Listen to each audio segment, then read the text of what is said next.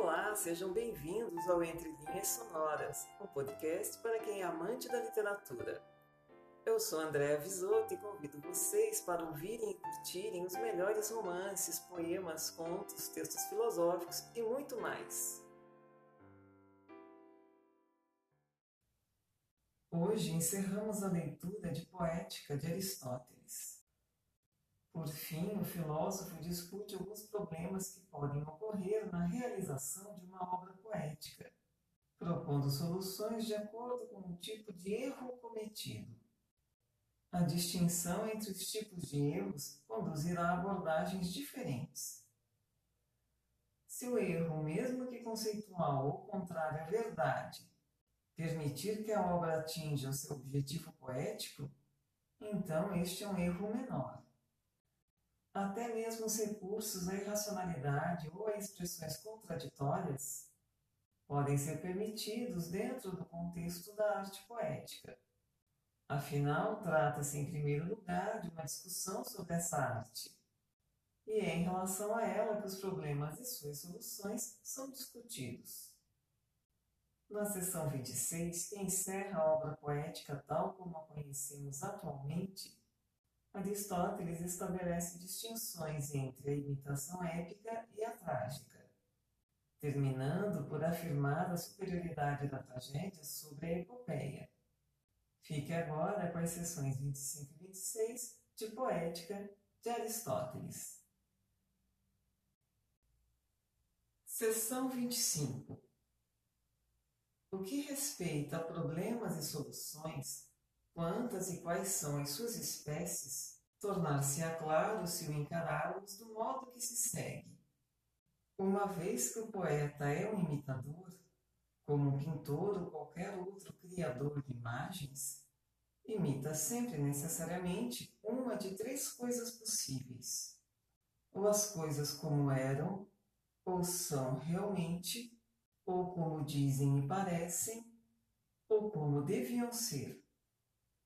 E isto exprime-se através da elocução em que há palavras raras, metáforas e muitas modificações da linguagem. Na verdade, essa é uma concessão que fazemos aos poetas. Além disso, a ideia de correção da política e da poética não é a mesma, nem a de outra arte e da poética. O erro da poética em si pode ser duplo o que diz respeito a si mesma e o que é acidental. Na verdade, se o artista escolher imitar e não for capaz, é um erro da arte poética em si. Se não escolheu bem, mas, pelo contrário, pretendeu representar o cavalo a estender para frente, ao mesmo tempo as duas patas direitas, o erro tem a ver com uma ciência particular como a medicina ou outra ciência, ou representou coisas impossíveis. Seja qual for o caso, não é um erro da arte poética em si. Por conseguinte, devem resolver-se as críticas inerentes aos problemas partindo destes pressupostos. Em primeiro lugar, casos que dizem respeito à arte em si. Escrever coisas impossíveis é errar. Mas está correto se o objetivo próprio da arte, objetivo esse já mencionado, for alcançado.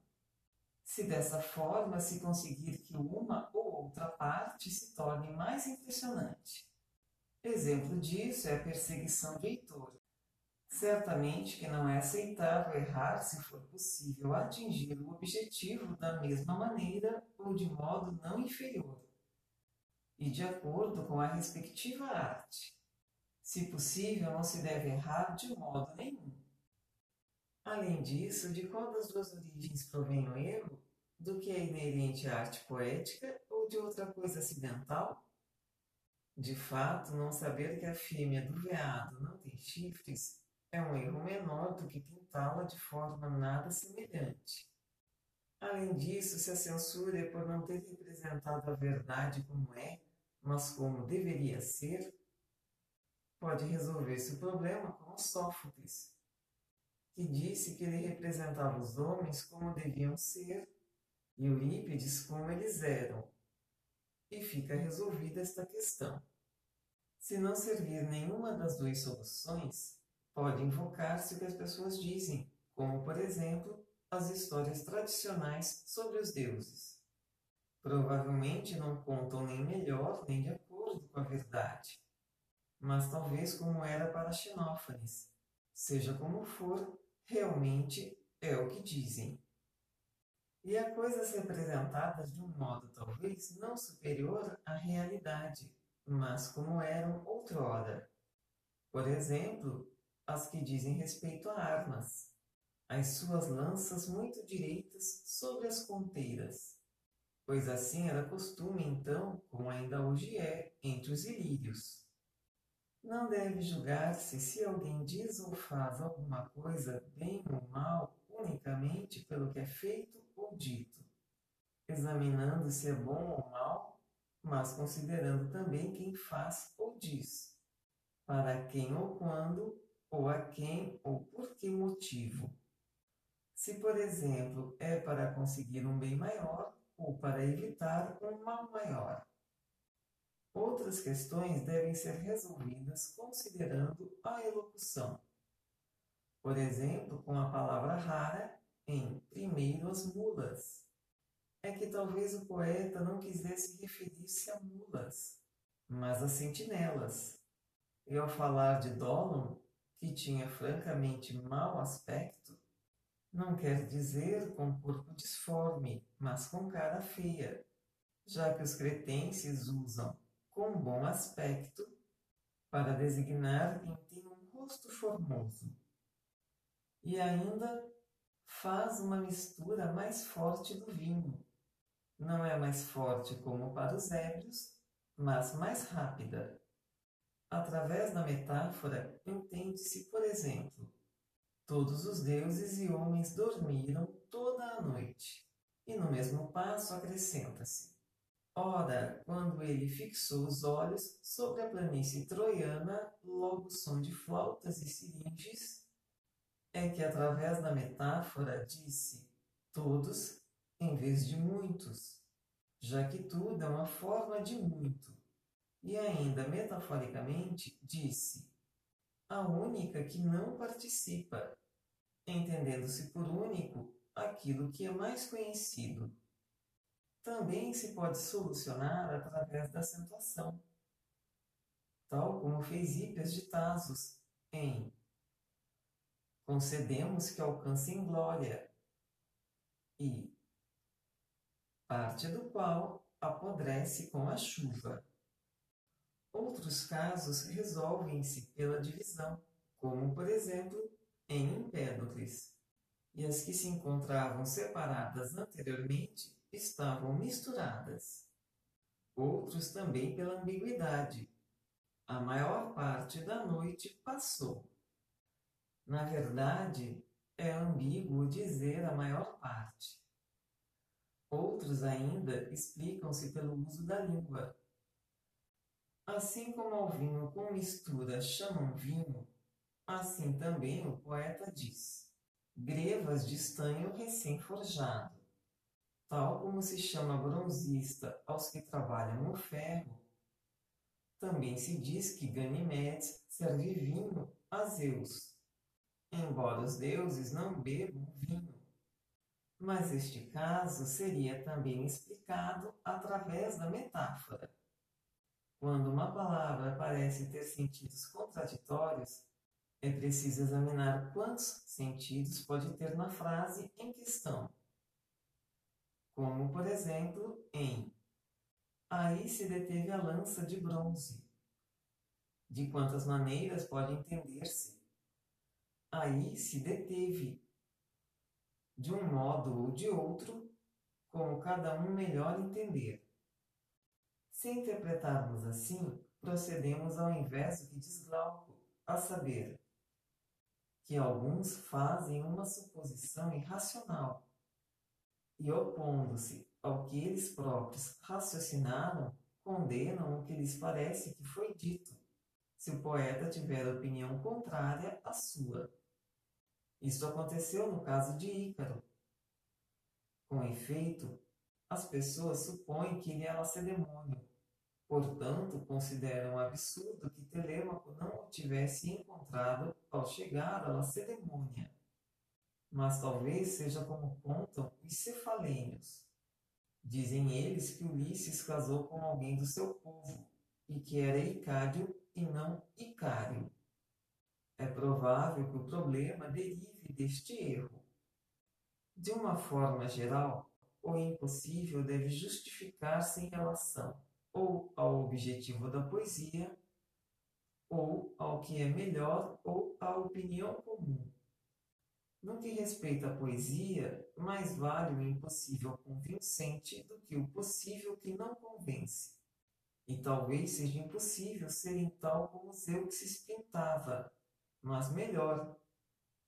Realmente, a arte deve superar o modelo. O irracional deve ser justificado por aquilo que as pessoas dizem. E ainda porque, às vezes, não é irracional. Com efeito, é verossímil que possa acontecer alguma coisa contra a verossimilhança. Se é a mesma coisa, no mesmo sentido e do mesmo modo, e de tal forma que o poeta vai contra o que ele próprio diz, ou que um homem sensato supõe que ele quer dizer. Por outro lado, é justa a censura quer ao irracional, quer à perversidade, quando, sem ser necessário, se recorre ao irracional, como Eurípides em relação a Egil, ou se usa a perversidade como a de Menelau no Orestes.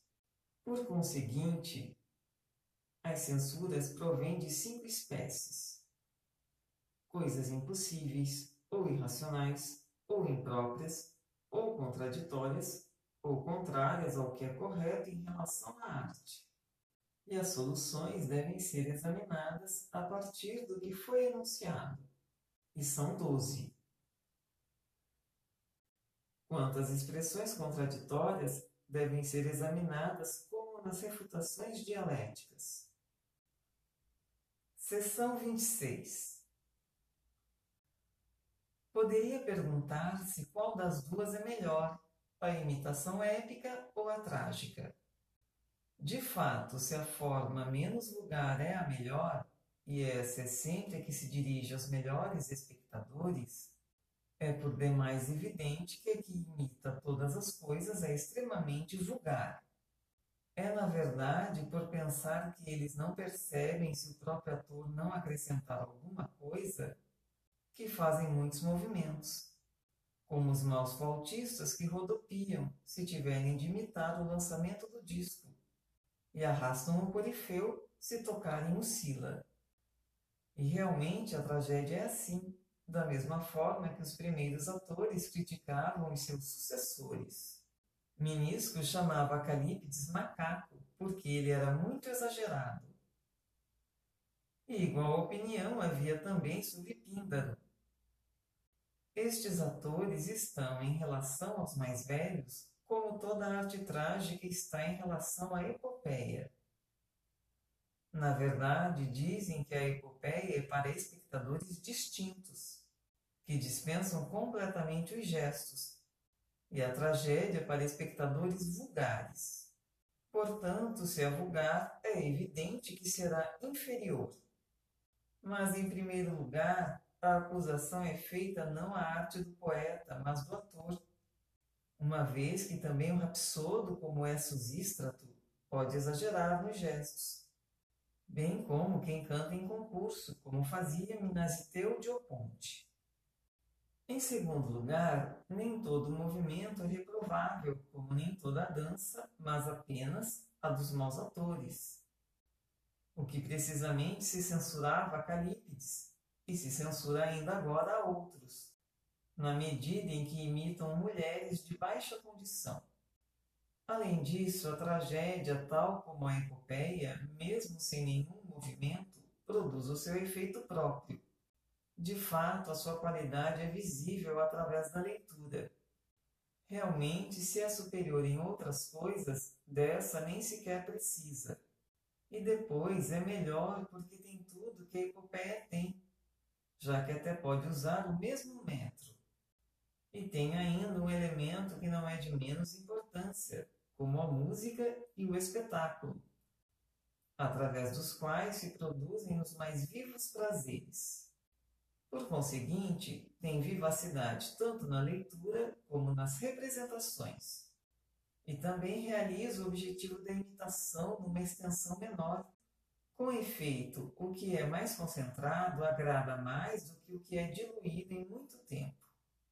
E dou o exemplo de alguém que eventualmente pusesse o Édipo de Sófocles em tantos versos quantos que a Ilíada tem. Mais ainda, a imitação dos poetas épicos tem menos unidade. A prova é que de qualquer imitação épica podem nascer várias tragédias. E, portanto, se porventura eles compuserem um enredo único, ou parecerá frouxo por ser exposto de forma concisa, ou diluído, porque segue a extensão do metro épico. Refiro-me ao caso de ser composto de várias ações, tal como a Ilíada tem muitas partes deste gênero, e a Odisseia, cujas partes têm também, por si mesmas, uma extensão própria. E sem dúvida, estes poemas foram compostos o melhor possível e também o mais possível como imitação de uma única ação.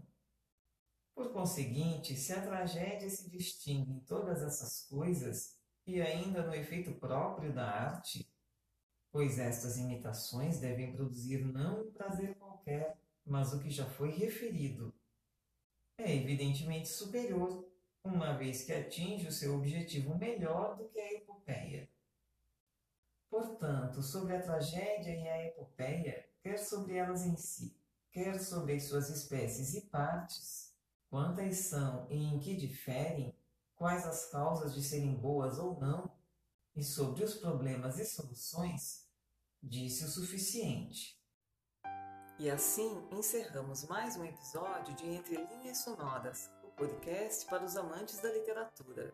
Nos encontraremos na próxima semana. Aguardo vocês. Até lá!